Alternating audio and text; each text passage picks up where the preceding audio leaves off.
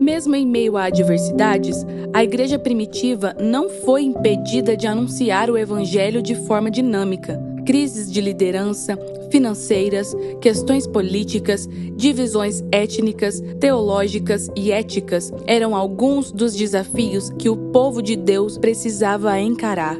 Nesta série, veremos como o livro de Atos nos evidencia que a base da fé cristã está sempre nas Escrituras. Bem-vindo à série Atos, o Evangelho em Movimento. Vamos ler Atos 9.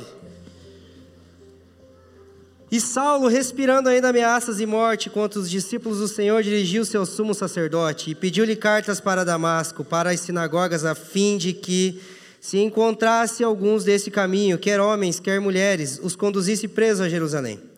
Indo no caminho, aconteceu que, chegando perto de Damasco, subitamente o cercou um resplendor de luz do céu.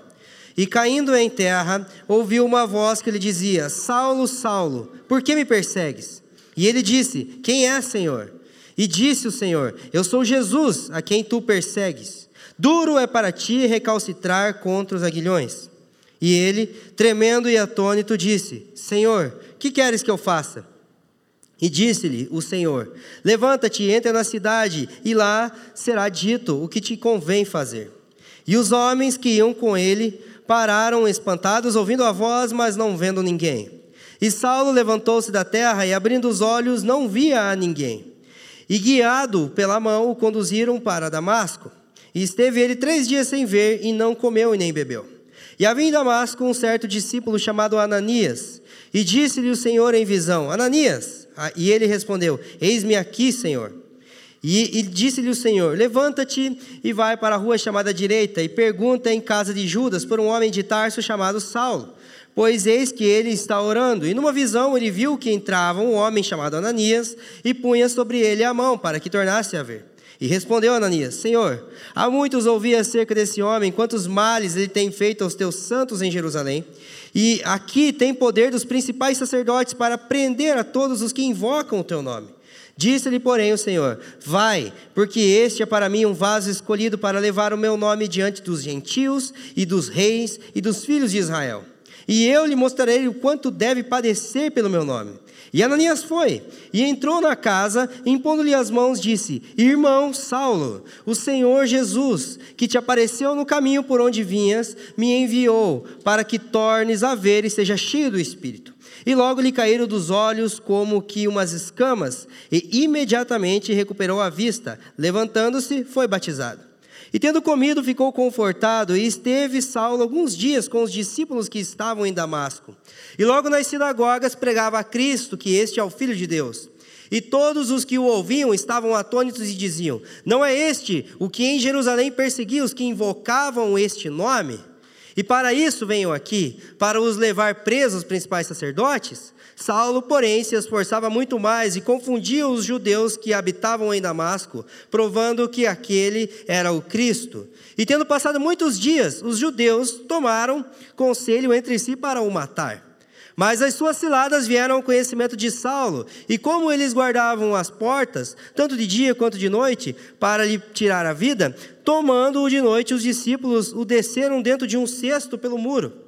E quando Saulo chegou a Jerusalém, procurava-se ajuntar aos discípulos, mas todos temiam, não crendo que ele fosse discípulo. Porém, Barnabé, tomando-o consigo, o trouxe aos apóstolos e lhe contou como no caminho ele vira o Senhor que lhe falara, e como em Damasco falava ousadamente no nome de Jesus. E andava com eles em Jerusalém, entrando e saindo, e falava ousadamente do Senhor Jesus. Falava também e disputava contra os gregos, mas estes procuravam matá-lo. Sabendo, porém, os irmãos, o acompanharam até Cesareia e o enviaram para Tarso. Assim, pois, as igrejas em toda a Judéia e Galiléia e Samaria tinham paz, e eram edificadas e se multiplicavam, andando no temor do Senhor e consolação do Espírito Santo. Aconteceu que, passando Pedro por toda a parte, veio também aos, é, veio também aos santos que habitavam em Lida, e achou ali um homem chamado Enéas, jazendo numa cama havia oito anos, o qual era paralítico. E disse-lhe Pedro: Enéas, Jesus Cristo te dá saúde. Levanta-te e faze a tua cama. E logo se levantou. E viram todos os que habitavam em Lida e Sarona, os quais se converteram ao Senhor. E havia em Jope uma discípula chamada Tabita, que traduzido se diz Dorcas. Esta estava cheia de boas obras e esmolas que fazia. E aconteceu naqueles dias que, enfermando ela, morreu. E tendo-a levado, a depositaram num quarto alto. E como Lida era perto de Jope, ouvindo os discípulos que Pedro estava ali, lhe mandaram dois homens rogando que não se demorasse em vir ter com eles. E levantando-se Pedro, foi com eles, e quando chegou, o levaram ao quarto, e todas as viúvas o rodeavam, e chorando, mostrando as túnicas e roupas que Dorcas fizera enquanto estava com elas. Mas Pedro, fazendo-a sair todos, pôs-se de joelho e orou. E voltando-se para o corpo, disse: Tabita, levante-se. E ela abriu os olhos, e vendo a Pedro, assentou-se. E ele, dando-lhe a mão, a levantou e chamando os santos e as viúvas, apresentou-a viva. E foi isso notório por toda Jope, e muitos creram no Senhor. E ficou muitos dias em Jope com um certo Simão curtidor. Amém, irmãos? Vamos orar ao Senhor? Pai, muito obrigado por essa manhã de encontro, de celebração, onde nós celebramos o dia do Senhor, o dia em que você se manifestou perante nós como aquele que está vivo, aquele que morreu e ressuscitou. Obrigado porque é o dia em que nós ressuscitamos com você, Senhor Deus. Nós queremos declarar que esse dia é o dia do Senhor, esse dia pertence a Ti. Pai, nós queremos é, nesse momento pedir a graça do Teu Espírito Santo sobre nossas vidas, a fim de que possamos compreender o Espírito da Sua vontade que é revelado em Sua palavra. Nós queremos depositar a nossa confiança no ministério do Espírito e da palavra, o qual é capaz de aplicar o Evangelho, a redenção em nosso homem interior, a fim de que possamos ser transformados e cumpramos a nossa vocação de se tornarmos a imagem e semelhança de Jesus Cristo. Nós oramos para que o Senhor nos dê capacidade espiritual de personalizar essa palavra em nossos contextos, nossos desafios, nosso dia a dia, a fim de que ela faça sentido, a fim de que ela seja aplicável, a fim de que ela afete todas as esferas da nossa vida, da nossa família, Senhor Deus. Pai, em nome de Jesus Cristo, que o seu Filho seja revelado como nosso mestre nessa manhã, porque que nós carecemos do seu ensino, nós carecemos da sua instrução, a fim de que tudo que aprendemos acerca da sua palavra hoje possa ser um passo em nosso processo de edificação e maturação, Pai. Oramos no precioso nome do seu Filho, Senhor Jesus Cristo. Amém. Irmãos, ah, quando você lê Atos capítulo 9, você percebe bastante coisa assim, vamos dizer, é, extraordinária acontecendo, né? A conversão de Paulo não foi muito comum, né? Aí, de repente, Paulo se converte de uma conversão bem extraordinária. Depois Enéas vai lá, é, Ananias vai lá, impõe as mãos sobre ele, ele fica curado. É, lá na frente nós temos a, a, cura de um aleijado, a ressurreição de alguém que, alguém que tinha morrido. Então, assim, não é o tipo de coisa que a gente vê no dia a dia, estamos juntos? Tipo, ah, lá na rua de casa ressuscitou três ontem. Bom se fosse, né? Mas não é, infelizmente, não é a realidade. Então, por um lado, parece tipo meio que uma parte de filme da Marvel, assim, é muita coisa acontecendo. Né? Não é coisa muito comum de se acontecer o que acontece no capítulo 9, como em várias outras partes do livro de Atos, estamos juntos? Só que o ponto é que muitas vezes, quando acontecem essas coisas extraordinárias, nós temos a tendência de se maravilhar com os eventos e não compreender a mensagem que o autor tem em mente nos trazer. É aquele tipo de coisa, uau, que massa, mas o que, que você entendeu? Ah, sei lá, mas é legal. É massa, mas o que, que você entendeu? Não sei. Então, quando a gente se depara, por exemplo, com a conversão do apóstolo Paulo, a gente precisa entender que Lucas, ele não apenas está mencionando um fato que, que deve nos maravilhar, mas ele tem como propósito nos instruir. Então, é, tratando-se da conversão de Paulo, acredito eu que, talvez com Atos 2, que é o derramamento do Espírito Santo, esse é o capítulo mais famoso do livro de Atos, sim ou não? Todo mundo conhece, todo mundo ouviu falar. Né? Isso faz com que a gente tenha muito recurso à nossa disposição na hora que nós vamos abordar esse texto. Tem muitos é, comentaristas, teólogos, pastores que falam sobre isso, de forma que na hora de organizar o sermão, tendo em vista que você tem pouco tempo, é tanta coisa boa que você não sabe nem o que falar. Né? Então você precisa de muita graça de Deus, não para ter o que falar, mas para saber o que, você não pode deixar de falar. É, como nós vamos abordar esse capítulo? Quando a gente vai ler a Bíblia, é, uma das dicas para que a gente possa aperfeiçoar o nosso estudo é você estabelecer alguns critérios antes de ler a Bíblia. Porque muitas vezes a gente, tipo, meio que deixa a vida me levar, sabe? A gente abre a Bíblia, Jesus, me ajuda aí, aí a gente vai tirando as conclusões e tal. Isso é muito bom, leitura devocional, acredito que é proveitoso, mas é bom você pensar em algumas formas como você pode se relacionar com o texto. Então a gente tem aqui diante de nós Atos 9. Como a gente vai abordar Atos 9, a fim de que esse pouco e importante tempo que nós temos seja proveitoso? Nós vamos abordar em três perspectivas. Primeiro a perspectiva histórica, depois a perspectiva teológica e por fim a perspectiva pastoral. A perspectiva histórica ocorre por meio de uma análise dos eventos que ocorrem antes e depois do capítulo, bem como do enredo geral que o autor propõe em sua narrativa. Visto que Paulo desempenha um papel importante no livro de Atos, é necessário compreender o contexto maior que forma o pano de fundo de sua conversão. É, então, para você compreender é, à, luz da perspectiva histórica, você precisa pensar o que vem antes e o que vem depois. Então, antes de Atos 9, tem Atos 8, estamos juntos? E depois do 9 veio o 10. Então, assim, de Gênesis 1 em diante, sempre tem uma coisa depois, e de Apocalipse 21 para trás, sempre tem uma coisa antes. Isso sugere narrativa. Isso sugere continuidade. Então, Atos 9 é um ponto dentro de uma narrativa. Atentar para o contexto que é estabelecido antes e depois vai nos ajudar a compreender esse livro numa perspectiva histórica. Depois disso, nós temos a perspectiva teológica. A perspectiva teológica ocorre através da identificação dos fundamentos centrais que ocorrem em algum ponto específico na, narrativa e que vão ocorrer em outras partes da Bíblia como fundamentos teológicos mais explícitos. Visto que Paulo é o maior teólogo do Novo Testamento, os elementos teológicos que ocorrem em sua conversão são essenciais para compreender as bases do ensino que ocorrem posteriormente a esse evento. Então, por exemplo, você está lendo um livro que é de origem histórica. Uma carta doutrinária como Romanos nem sempre vai ser histórica, mas todo livro histórico vai ter um elemento teológico. Então, quando você está lendo o livro, você vai perceber que existem ali algumas chaves de entendimento que elas vão ser explanadas em maior forma em outros momentos da Bíblia. Esses elementos teológicos vão nos ajudar a entender como os autores vão desenvolver o seu pensamento depois disso. Então, existem coisas que acontecem no contexto da conversão de Paulo que se tornam chaves, bases e fundamentos para a compreensão do seu ministério. Não foi apenas uma experiência mística com Cristo, mas foi a, a, o lançamento, o estabelecimento de algumas bases que, através de muito tempo, reflexão e maturação de ideias, fizeram com que a sua compreensão fosse transformada e o corpo doutrinário do Novo Testamento fosse desenvolvido à luz dessas experiências experiências, ou melhor dizendo, revelações. Né? E por fim, nós temos a perspectiva pastoral. A perspectiva pastoral ocorre por meio da identificação do enredo do texto, o qual, apesar de possuir episódios distintos, possui uma mensagem de encorajamento e edificação para a igreja. A vida de Paulo é um exemplo para os cristãos de todas as épocas. Estamos juntos? Por isso, atentar para o seu processo formativo nos ajuda a compreender como Deus desenvolve a salvação na vida do cristão. Uh, semana passada, é, um exemplo muito claro dessa, dessa perspectiva pastoral é o que o Fafa trouxe para nós na semana passada.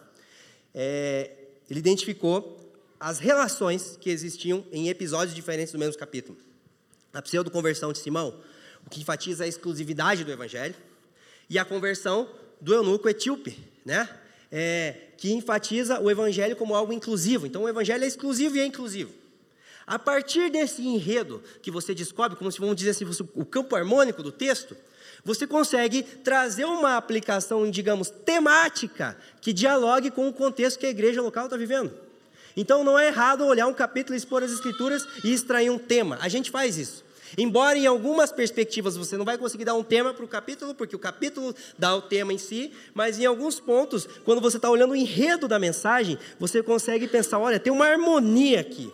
E isso pode ser uma mensagem de encorajamento para a igreja local. Então a gente vai abordar, abordar Atos capítulo 9 dentro dessas três perspectivas. Então vamos, antes de tudo, para a perspectiva histórica. Ah, o desdobramento da missão aos judeus, ministério de Pedro, para a missão aos gentios, ministério de Paulo. Não é transição, porque não está havendo uma substituição. Pedro não está encerrando seu ministério.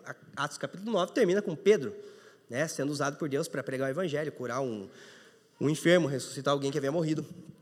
Uh, mas o ponto é que aqui está acontecendo um desdobramento. Existem alguns capítulos no livro de Atos que são capítulos de transição. Atos capítulo 2 é um capítulo de transição, porque ali o Espírito Santo desce. Atos capítulo 7 e capítulo 8 também são capítulos de transição, porque dali, através da morte de Estevão e da pregação de Felipe, o evangelho chega a Samaria. Atos capítulo 9, nós temos uma peça-chave sendo incluída, que é, que é Paulo. Só que nós precisamos entender por que Paulo é incluído na narrativa. É, é, é importante você notar que de 1 ao 10, o grande protagonista dentro dos apóstolos era Pedro. E a configuração, a característica marcante daquela igreja de Atos 1 ao 10, ela é mais judaica. Porque Pedro era, Paulo também, mas Pedro era enviado aos judeus. Ele estava muito mais contextualizado com o mundo judaico. Do capítulo 11 até o capítulo 28, você vai ver uma igreja muito mais gentílica. Uma igreja que começa em Jerusalém, mas que nós vemos no final do, do livro de Atos o evangelho sendo pregado em Roma. Então é importante a gente entender por que, que Paulo e Pedro, eles fazem essa, essa transição na, na, própria narrativa de Lucas. É, precisamos compreender que Paulo, que Deus não precisava de Paulo para pregar o evangelho aos gentios. Tipo assim, ah, eles não estavam pregando o evangelho aos gentios e agora eu vou levantar Paulo para dar um jeito nisso e ele vai desenrolar o negócio aqui. Não. Gente, a pregação, a evangelização, ela estava acontecendo através de pessoas comuns. Você vai perceber que várias vezes no livro de Atos, os apóstolos chegam em cidades onde o evangelho já tinha sido pregado e já tinha irmão ali. Como? Porque era através daquilo que nós podemos chamar de pregação leiga ou pregação não ordenada. Né? Não, que não era a pregação apostólica, não era a pregação dos 13. Né? Agora eram 12, agora é 13, né? Não era a pregação dos apóstolos. Irmãos comuns que aproveitavam as oportunidades do dia a dia e que estavam sendo espalhados por conta da perseguição. Só que o que, que acontece? A pregação leiga ou pregação comum, ela estava crescendo muito mais rápido do que o avanço dos apóstolos. E isso aparentemente é, não tinha problema nenhum a curto prazo, mas a longo prazo isso podia trazer alguns problemas. Porque o fato dessas comunidades estarem é, surgindo através da pregação mais simples, fazia com que ao longo do tempo essas, essas pequenas comunidades elas também se tornassem vulneráveis às heresias de raiz judaizante e raiz grega que estavam influenciando o cristianismo naquele tempo. É, essas pessoas, por exemplo, é, eu, sou, eu sou um irmão simples, eu congrego aqui, eu caminho aqui e eu vou lá, sei lá, eu vou para Sorocaba, prego o evangelho, é, alguns irmãos se convertem, mas o fato de eu ter pregado o evangelho, os irmãos se converterem, não significa que eu vou ter a capacidade de sistematizar a doutrina de um cânon que nem existe, que era o Novo Testamento. Então, isso era um trabalho que Deus havia dado para os líderes. Porque os apóstolos, eles eram responsáveis por transmitir o ensino de Jesus em sua originalidade, aquilo que os teólogos chamam de tradição apostólica. Então, como o ministério leigo estava crescendo mais rápido que o avanço dos apóstolos, que em certo sentido ele era muito modesto, isso a longo prazo poderia causar um problema de diluição da fé. Aí então Deus levanta Paulo não para que ele fosse o cara que ia aonde a igreja não estava indo, porque a igreja é maior que Paulo, irmão. Sim ou não?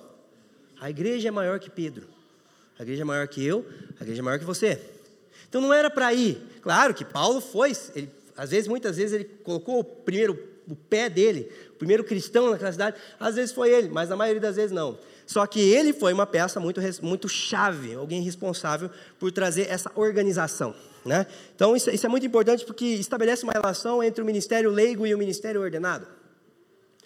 É, nós, como líderes, nós não precisamos subir ao púlpito para desenvolver programações para a igreja fazer algo é, extraordinário que ela já não faz na vida ordinária. Vamos promover um evento evangelístico, já que ninguém está evangelizando, não vai servir para nada. Não, os irmãos estão evangelizando dia a dia.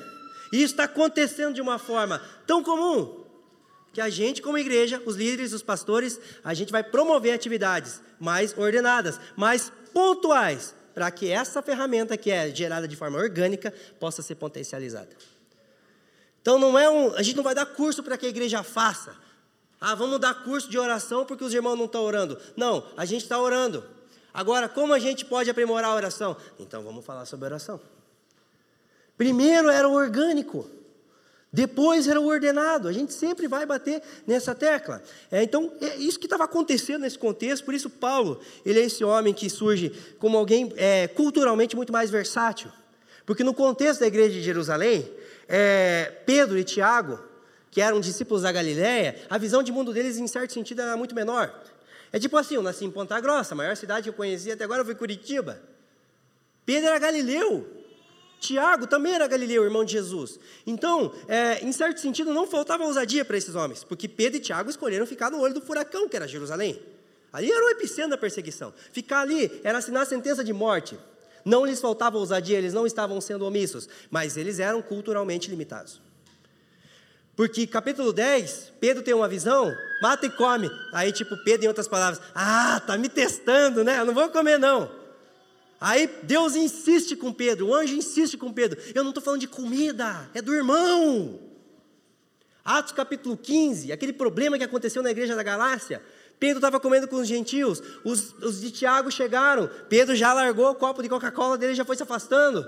Paulo fala, aham, é pó, por causa do teu procedimento, está chancelando todas as heresias legalistas que está acontecendo aqui. Então Pedro, ele sempre foi uma pessoa que teve dificuldade de entender o momento de romper com a cultura judaica, não com a, com a lei, não com a teologia, com a cultura. Paulo já era um homem mais versátil.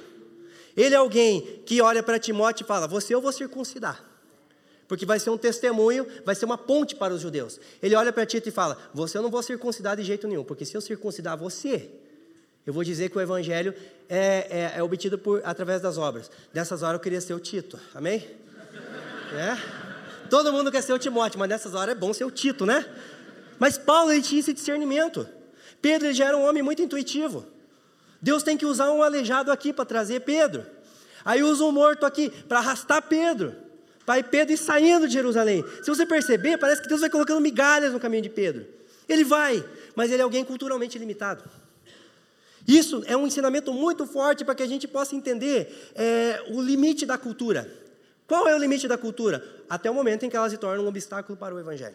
Então, assim, Deus gosta de cultura, gente. Ah, Deus escolheu homens de todas as tribos, raças, línguas, povos, nações. Por exemplo, eu gosto de rock, né? É, anos 90, anos 80, a gente ninguém mais faz música igual os caras, não adianta. Não faz, né? Só que é o seguinte, para ser acessível a vocês, eu ponho até uma camisa polo. Eu não pentei o cabelo, entendeu? Mas uma polo eu ponho. Né? Para acessar o irmão, escuto até uma música clássica, se for preciso. Né? Eu escuto um Beethoven, um Van Gogh. Não, peraí, Van Gogh é pintor, não é? Não, mas ele também gravou um CD. Ela, não, é que fica tão emocionado que eu nem sei, irmão, mas eu gosto, eu gosto.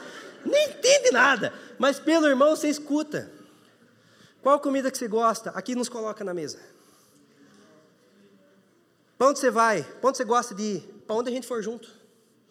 O problema é que hoje, como igreja, a gente cultua um Deus que, sendo rico, se fez pobre, mas a gente faz com que os pobres tenham que se fazer rico para a gente aceitar eles. Tem que melhorar de celular, tem que melhorar de roupa. A igreja tem que atender os requisitos estéticos das pessoas para a gente poder fazer. Isso tudo é cultura. Não está na Bíblia isso aí. Pode acontecer? Sim, até o momento em que se torna uma barreira para a pregação do Evangelho. Até onde minhas preferências elas devem ser ouvidas? Até o momento em que ela se cria, é, em que ela pode se tornar uma barreira entre eu e o irmão. Pedro tinha algumas limitações nesse sentido, e não significa que ele não foi, tá, gente? Ele foi, mas um ritmo muito mais lento do que o ritmo de Paulo. Isso que a gente vai entendendo ao longo até da, da mensagem de hoje, tá? Ah, então, é, Atos 9, segundo uma perspectiva teológica, elementos essenciais para a formação da teologia paulina. primeiro deles, salvação pela graça. Isso é quase óbvio, né? A última coisa que Paulo estava fazendo naquele dia é procurar Jesus, a não ser para matá-lo, né? Como se isso fosse possível. Ah, então, é, isso é aquilo que a teologia chama de monergismo, que é quando a salvação ela é uma obra exclusiva de Deus. Você não faz nada para ser salvo, é Deus que te salva. Aí eu posso pensar isso e falar assim, então tá bom, eu vou orar para Deus pegar o salvo no caminho, eu não preciso pregar o evangelho. Mas aquele que foi alcançado por Deus se tornou o maior pregador do evangelho da história. Isso não significa que a gente deve deixar de pregar só porque as pessoas são salvas unicamente por Deus. Porque a pregação é obra, é um mérito divino. Aliás, a salvação é um mérito divino, mas a pregação é uma responsabilidade nossa. O fato de Deus salvar pela graça não significa que eu devo deixar de pregar. Porque salvação é, é mérito dele. Pregação é responsabilidade minha. Mas o ponto é que, é, até F.F. Bruce né, tem um, um, livro que eu até me usei para desenvolver a mensagem, que é Paulo, apóstolo da graça. Então, ele é conhecido como apóstolo da graça porque a salvação pela graça foi um dos elementos pelo qual Paulo deu a vida.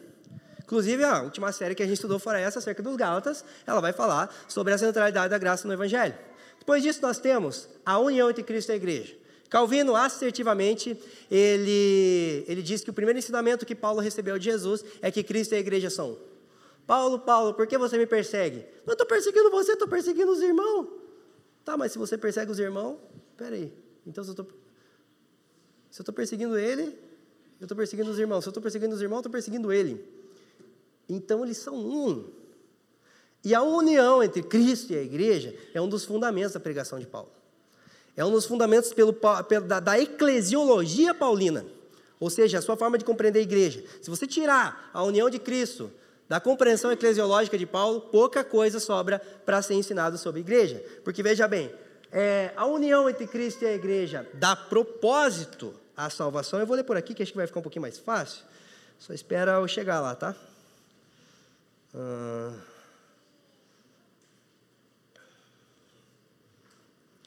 A união entre Cristo e a igreja dá propósito à salvação pois foi para sermos um com Cristo e participantes da dinâmica relacional e caráter da Trindade que nós fomos salvos. A, a união entre Cristo e a igreja é o fundamento da ética cristã, pois ela determina a forma como devemos andar no presente mundo, uma vez que tudo o que fazemos, levamos Cristo a fazer por nosso intermédio. Se nós estamos unidos com Ele, tudo que nós fazemos, Cristo também faz. É, o próximo elemento é que a união com Cristo é o fundamento da comunhão e serviço cristão, pois tudo que fazemos, fazemos como para o Senhor, e a forma como amamos Cristo é evidenciada em nosso cuidado pelos irmãos. Amém? Estamos juntos até aqui? A união com Cristo é também o fundamento da esperança cristã, pois a nossa esperança não se baseia necessariamente em um ambiente geográfico onde iremos habitar, céu, e onde não iremos habitar, inferno, mas numa relação que será perpetuada por meio da consumação da nossa união com Cristo, através da transformação dos nossos corpos. Então você consegue compreender como a união com Cristo é um tema importante na teologia cristã? Paulo aprendeu isso no dia da conversão, não em amplitude, mas em essência sim. O próximo elemento é a relação entre conversão e vocação. Paulo foi vocacionado no dia em que se converteu. Ele vai falar isso é, em outros dois episódios no próprio livro de Atos, onde ele narra acerca dessa conversão. É, e há um elemento que nós precisamos entender que é extraordinário a Paulo. Porque o, o comissionamento de Paulo foi para o apostolado, e ele era o último apóstolo do Cordeiro. O décimo terceiro apóstolo, aquele a quem Cristo foi se revelar pessoalmente. Então, nesse sentido, o comissionamento de Paulo é exclusivo. Mas a relação entre conversão e vocação é para todos.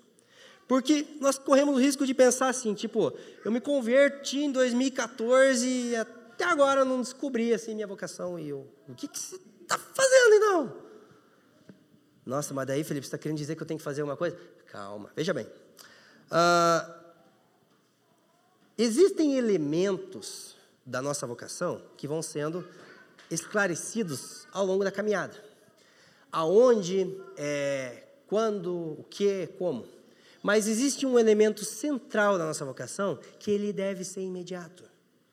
É, a Bíblia fala que o sangue de Jesus, ele expia os nossos pecados e nos justifica, Romanos 5, né?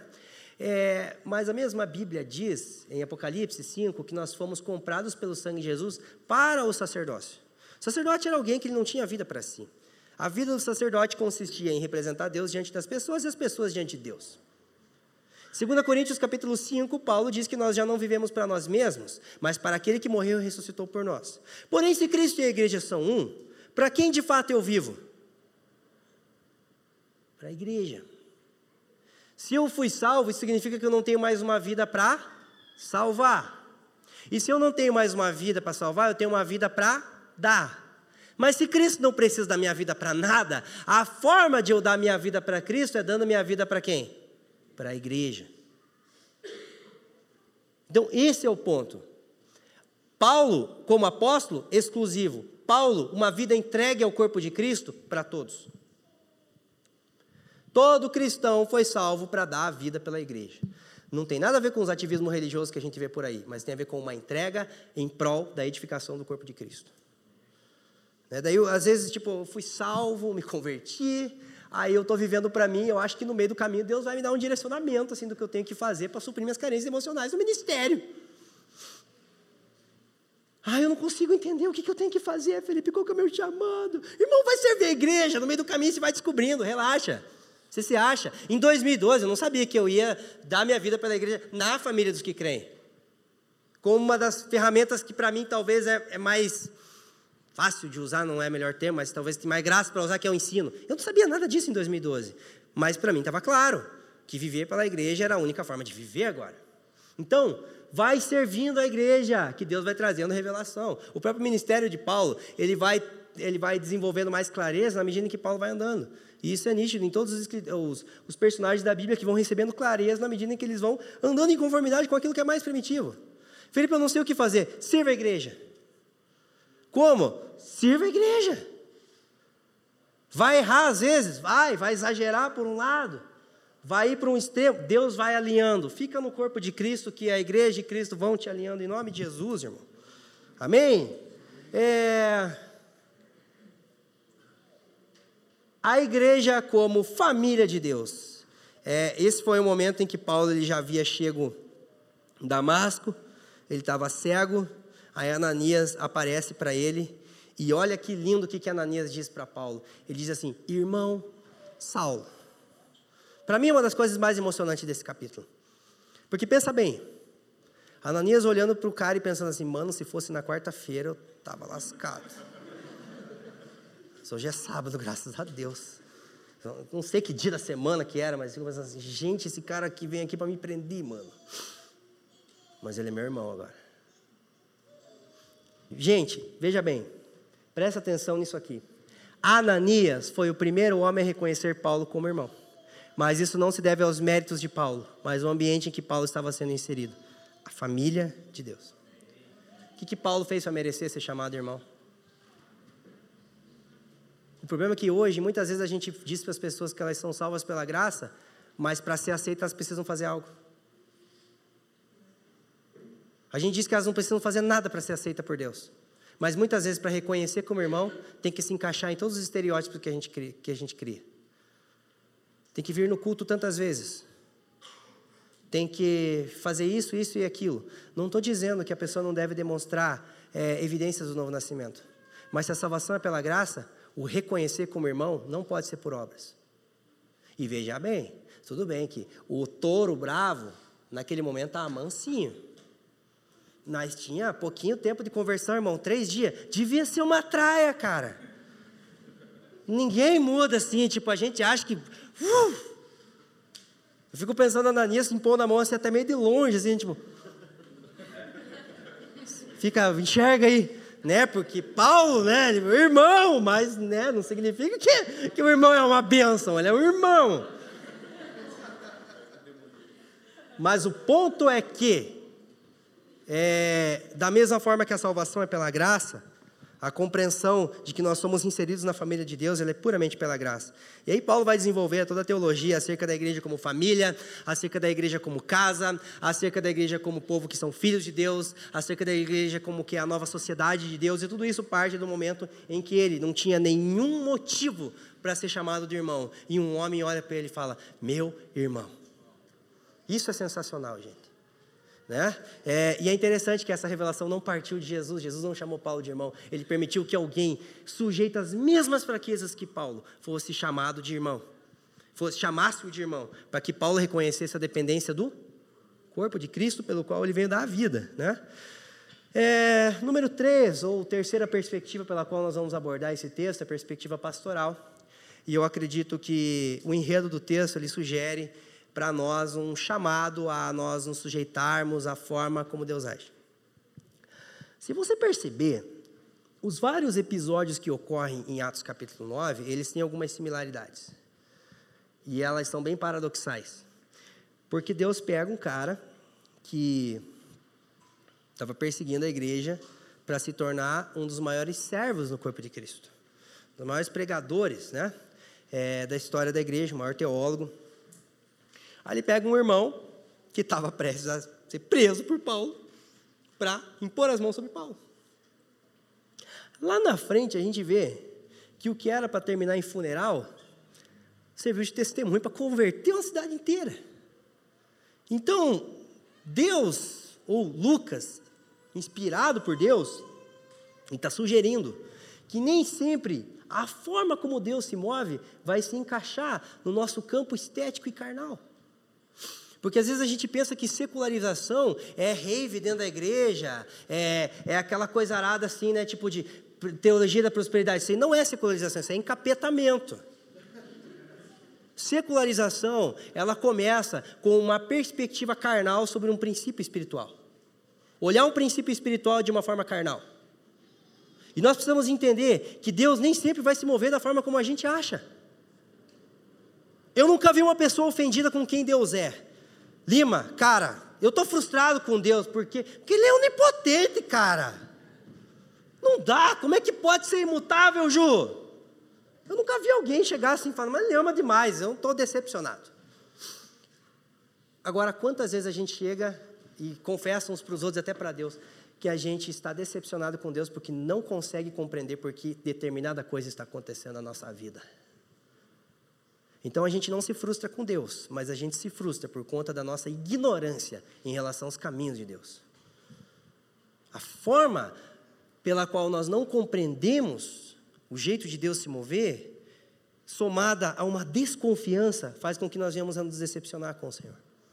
Quando as coisas não acontecem do jeito que a gente quer que aconteça. Porque eu não trabalho onde eu estou trabalhando, porque eu estou aqui e não estou em tal lugar, mas eu fiz tudo certo, por que estão me perseguindo? Por que, que eu tenho um vizinho encapetado? Por que, que o meu irmão não se converte? Por que, que a minha esposa me trata desse jeito? E tal e tal. Irmão, deixa Deus agir.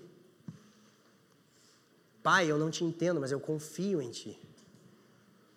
É, esse é um ponto que nós precisamos é, reconhecer, né?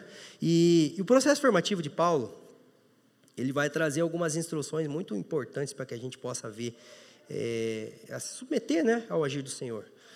É, o Lucas, ele não, ele não traz uma cronologia tão clara acerca da vida de Paulo nos seus primeiros anos, né, em Atos capítulo 9, mas alguns outros textos, como o próprio Gálatas 1, os dois outros é, testemunhos que Paulo vai dar de si mesmo, é, da sua conversão no decorrer do livro de Atos e alguns outros elementos, nos ajudam a, a pensar o que acontece aqui. Porque o fato da gente ter lido esse texto em cinco minutos não significa que a gente falou de cinco minutos da vida de Paulo. O livro de Atos tem 28 capítulos, mas narra 40 anos da história da igreja. Então, quantos anos estão inclusos aqui? É isso que a gente precisa entender. Por isso que é importante a gente pensar é, nesse desenvolvimento cronológico dos primeiros anos de Paulo. Ele se converte a caminho é, de Damasco, né? É, ele entra em Damasco já como um cristão.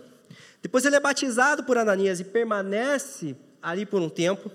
Aí depois ele vai para o deserto da Arábia e fica ali por volta de três anos. Não, não há clareza se ele ficou com comunidades de cristãos que estavam numa região mais retirada da grande cidade de Damasco, é, ou se ele de fato ficou sozinho esses três anos. Não há clareza sobre isso, mas o ponto é que foi nesse momento em que Paulo, ele, ele de fato submete a sua compreensão acerca da Torá à luz da obra redentora de Jesus. Então Cristo passou a ser a chave hermenêutica pela qual Paulo lia o Antigo Testamento. Isso foi um processo de renovação de mentalidade. Ah, depois disso, ele retorna é, para Damasco, prega o evangelho, tem que ser retirado da cidade sob ameaça de morte. Ele parte para Jerusalém e fica ali por volta de 14 dias. Depois ele é levado para Tarso, onde passa em sua cidade natal por volta de 10 anos. Depois ele é chamado por Barnabé é, de Tarso para se dirigir a Antioquia, cidade que foi a alavanca do início do ministério de Paulo, lá em Atos 11. Não vou entrar nisso aí porque isso é Atos 11, deixa quem for pregar. Ah, então, Conversão, três anos mais ou menos na Arábia, mais um tempo, depois 15 dias é, em Jerusalém, depois mais 10 anos em Tarso, é, tem quase 13, 14 anos aqui, irmão. E a gente acha que Paulo converteu e no dia seguinte, tcharam, sou o maior apóstolo da história. Daí a gente olha para a vida de Paulo com essa compreensão equivocada e pensa, não, mas eu não consigo ser igual Paulo, né? A gente acha que, tipo assim, Paulo dormiu pecador e acordou, tipo, santificado pleno, assim, né? Não houve luta, não, não nada. Na verdade, não, né? É, e esse é um ponto importante, porque Paulo, ele foi submetido aos desafios da vida comum, como qualquer um de nós. Principalmente nesse tempo em que ele ficou 10 anos em Tarso, depois que os irmãos de Jerusalém mandaram ele embora de Jerusalém, que é o que a gente já vai falar daqui a pouco também, que foi muito legal essa parte. Ah, ele fica 10 anos na sua cidade natal. É, e foi nessas, é, nesses 10 anos de vida comum que Paulo teve todo o seu processo formativo desenvolvido. Tem uma citação do Anthony Wright que eu gosto demais, assim, eu me apaixonei por ela, porque é, não é essa aqui, tá? A gente vai ler depois, porque ela fala muito assim sobre como Paulo ele aproveita a, a, a vida comum para se desenvolver como cristão. Mas antes disso, isso aqui é importante a gente analisar. Que a conversão ela é imediata e pode vir a ser extraordinária, mas o processo leva tempo e é igual para todos. Eu não sei como é que foi a tua conversão, se ela foi tão legal igual a de Paulo, assim. A minha não foi, me converti com o Valdomiro Santiago pregando, irmão. Poxa, não, né? Deus deu uma mula para falar comigo. Fui da Mundial uns 40 dias fazer campanha para largar das drogas depois, mas, gente do céu.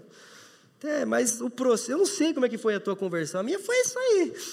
Mas o ponto é que todos nós estamos inseridos no mesmo processo sendo submetidos aos mesmos princípios, sendo lavados pela mesma água, santificados e perdoados pelo mesmo sangue, batizados no mesmo corpo, comendo do mesmo corpo e do mesmo sangue, participando da mesma esperança, adorando o mesmo Deus. Então todos nós estamos no mesmo processo. A conversão não se sabe como ela se dá, né? Uns e outros, né? Tem Paulos e Bartoszewski, né? Do, né? do maior ao... Agora, o processo é para todos. E aí, N.T. Wright ele vai falar de uma forma muito incrível Vamos ler juntos. Um fato importante para a obra posterior de Saulo é que a fabricação de tendas era uma profissão móvel, ou seja, desde que ele tivesse ferramentas de trabalho, ele poderia estabelecer uma loja em qualquer cidade, comprando matéria-prima local e oferecendo produtos regulares à venda. Tipo assim, se Paulo tivesse nos dias de hoje, eu ia ensinar ele a trabalhar com couro, na escriba couro, e ele me ensinar a Bíblia, né? Ah, por isso eu gostei muito desse capítulo, dessa citação. Hoje, quando as pessoas nas igrejas discutem Paulo em suas, em suas cartas, geralmente pensam apenas no homem de ideias Alguém que lidava com conceitos grandiosos e difíceis, sugerindo um mundo de bibliotecas, salas de seminário, um ambiente quieto de estudo do ministro para a preparação de mensagens.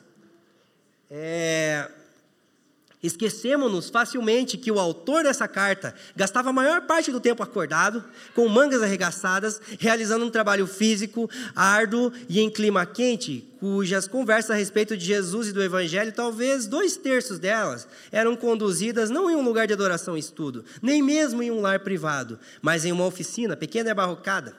Paulo mantinha os pés no chão e as suas mãos enrijecidas com o trabalho, mas a sua cabeça ainda zunia com a escritura e com a boa nova a respeito de Jesus. E o seu coração ainda era zeloso e leal ao único Deus. Gente, isso é sensacional, cara.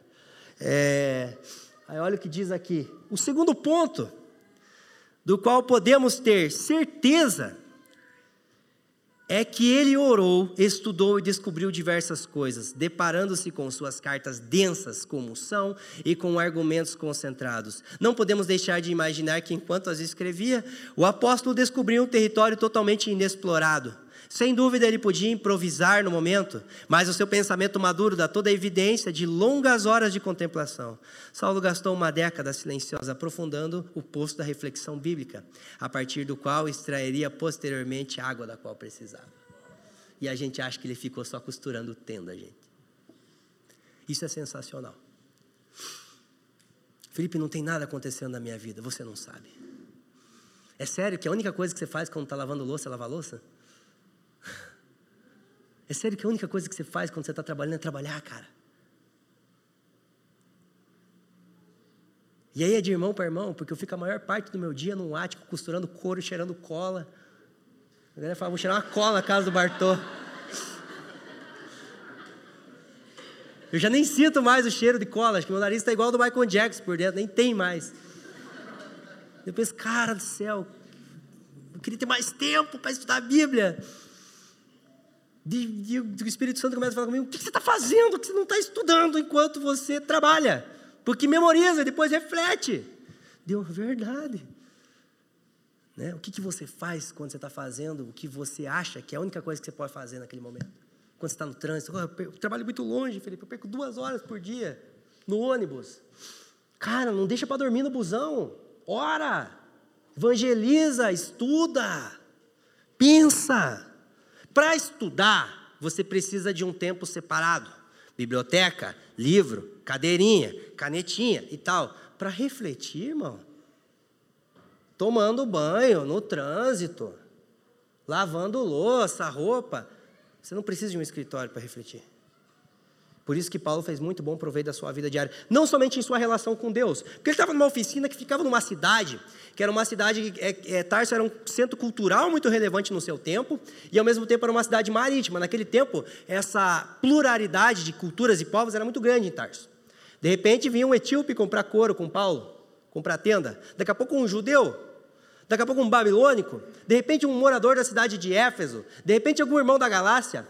Aí, aquilo que era para ser uma venda de 10 minutos de Paulo, daqui a pouco se tornava uma conversa de duas horas sobre o evangelho, e de repente ele estava quase saindo a porrada com o cara por causa de filosofia. Aí ele fala: Gente do céu, tem que tratar meu caráter, acho que não está bom ainda. Daí na próxima semana, olha, já discuti com o irmão, mas não briguei com ele, pelo menos, né? Aí depois, isso foi 10 anos. Um homem que foi se tornando versátil culturalmente porque aproveitava as oportunidades do dia a dia e ele começou a pensar não nas pessoas que estavam chegando ali para comprar tenda com ele, mas no irmão que estava atrás daquela pessoa que carecia da mensagem do Evangelho.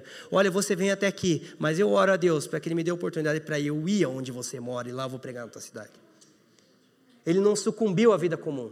Que muitas vezes a gente pode falar, estou no processo, estou no processo. É o cara que está no processo que ele resume a vida dele em vir no culto de manhã, assistir o jogo, gastar o dinheiro no shopping e viver fabricando tijolo para o Egito durante a semana. E isso não é processo, isso é um inferno. Porque o processo é um momento de espera e aproveitamento da vida comum, não esperando algo grandioso. Ai, um dia Deus vai me honrar, um dia eu vou pregar no púlpito, um dia. Não é isso, é uma sensibilidade aos momentos da vida diária que faz com que a gente não seja um mero omisso, um mero participante da sociedade, mas que a gente possa aproveitar esses momentos assim como Paulo aproveitou. Um avivamento silencioso acontecendo naquela pequena oficina durante dez anos. E o que acontece depois é apenas a materialização, a externalização de algo que já estava acontecendo. Paulo faz uma exegese cultural em Atos capítulo 17, quando chega em Atenas e olha elementos positivos e negativos da cultura para desenvolver o seu sermão. Mas quantas vezes ele teve que fazer isso para conversar com um cliente sobre o evangelho? Com um fornecedor? Ou melhor dizendo, com um parente dele. Você acha que ser expulso de uma sinagoga era novidade? Uma vez que ele era judeu circuncidado ao oitavo dia. Será que os pais deles eram zelosos da lei? Como assim agora não precisa, filho? Não precisa, pai. Circuncisão não é necessária. Me explica. Então, o lar, a vida diária, formaram o grande teólogo, apologeta, polemista, pregador, missionário, que a gente vai conhecer nas cartas no decorrer do livro diário, do, do livro de Atos. Aonde? Na vida comum. A gente não pode desprezar o que a gente está vivendo hoje. A casa que a gente mora hoje, o trabalho que a gente tem, a família onde a gente está inserido, a vida que a gente vive, apesar de suas dificuldades, é a melhor vida que Deus poderia dar para nós nesse momento, para formar o que Ele quer para esse momento momento. Amém, irmãos? Vamos avançar, vamos avançar que o tempo já. Teu frango já está esfriando. Ah, a importância de não se apoiar em nossas credenciais. É, é interessante que Paulo ele sai de Damasco pelo cesto ali, né? Os irmãos tiram ele do muro e depois ele vai para Jerusalém e ele começa a pregar lá em Jerusalém. Eu fico pensando, por que que Paulo vai pregar em Jerusalém? Uma vez que foi a primeira cidade alcançada pelo Evangelho, o berço da evangelização mundial. Já tinha Pedro, já tinha João, já tinha gente ali. E o chamado dele era para o gentio. Não faz muito sentido, mas eu fico tentando imaginar a mente de Paulo. Cara, três anos depois, eu preciso contar para meus amigos o que Deus fez na minha vida. Eu conheço daqueles caras lá do Sinédrio, até ajudei eles a matar uns, né? Infelizmente, e andava pelas ruas dessa cidade. Então, quando eles veem o que Deus fez na minha vida, pode ter certeza que eu vou fazer o que Pedro e Tiago e todos os irmãos durante três anos estão conseguindo. Aí ele vai lá e prega. Só que é o seguinte: os irmãos olham para Paulo e falam assim: Ixi, tem três anos que isso aqui está começando a melhorar e está passando a perseguição, e agora tu vem aqui, agora estão querendo matar você. Isso vai estourar outra perseguição. Aí sabe o que os irmãos fazem? Eles pegam Paulo levam ele para Cesareia, de Cesareia pegam o navio e partiu para Tarso. Em outras palavras, eles pegam por meu irmão, Deus abençoe, vai com Deus, né? Que Paulo achou que poderia ser um líder, talvez, na igreja de Jerusalém. esse intuito de se apoiar nas suas credenciais fez com que ele estivesse seguindo a rota contrária. Alguém que era para os gentios estava voltando. É, só que se você olhar humanamente falando, quem que era mais apto para ser pastor em Jerusalém? Paulo ou Pedro? Paulo. Morou ali durante muito tempo, conhecia pessoas, um intelectual violento. Mas é, Deus não se apoia nessas credenciais, né? É, e aí, F.F. Bruce ele vai dizer o seguinte: ah, Talvez o retorno a Jerusalém como cristão encheu Paulo de um desejo ardente de testemunhar os seus antigos companheiros, mas lhe foi mostrado que ele era a última pessoa cujo testemunho lhes dariam ouvidos. Para sua própria segurança, portanto, seus novos amigos o levaram até Cesareia, o colocaram em um navio que partia para Tarso. Ah, onde é que eu estou aqui? Na... Tá, eu estou lendo aqui mostrando lá. Esse detalhe, como referência anterior a Barnabé, não parece fazer parte do resumo generalizador de Lucas até aqui. Seja como for, quando os novos amigos é, de Paulo viram a vela do seu navio desaparecer além do horizonte, provavelmente soltaram um suspiro de alívio e retornaram a Jerusalém.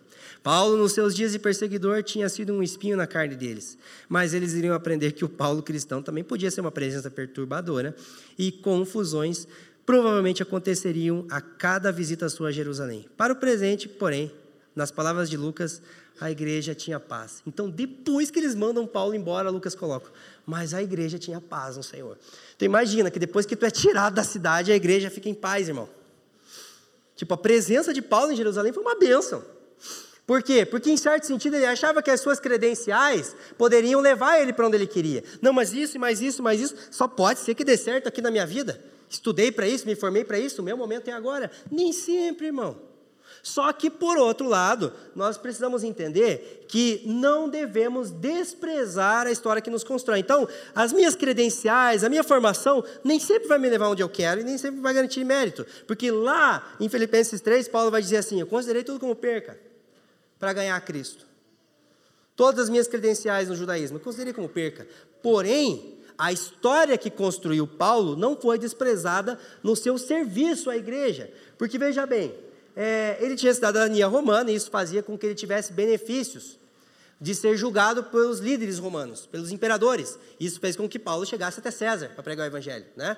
É, depois disso, ele era, um ele era um judeu praticante intelectual robusto.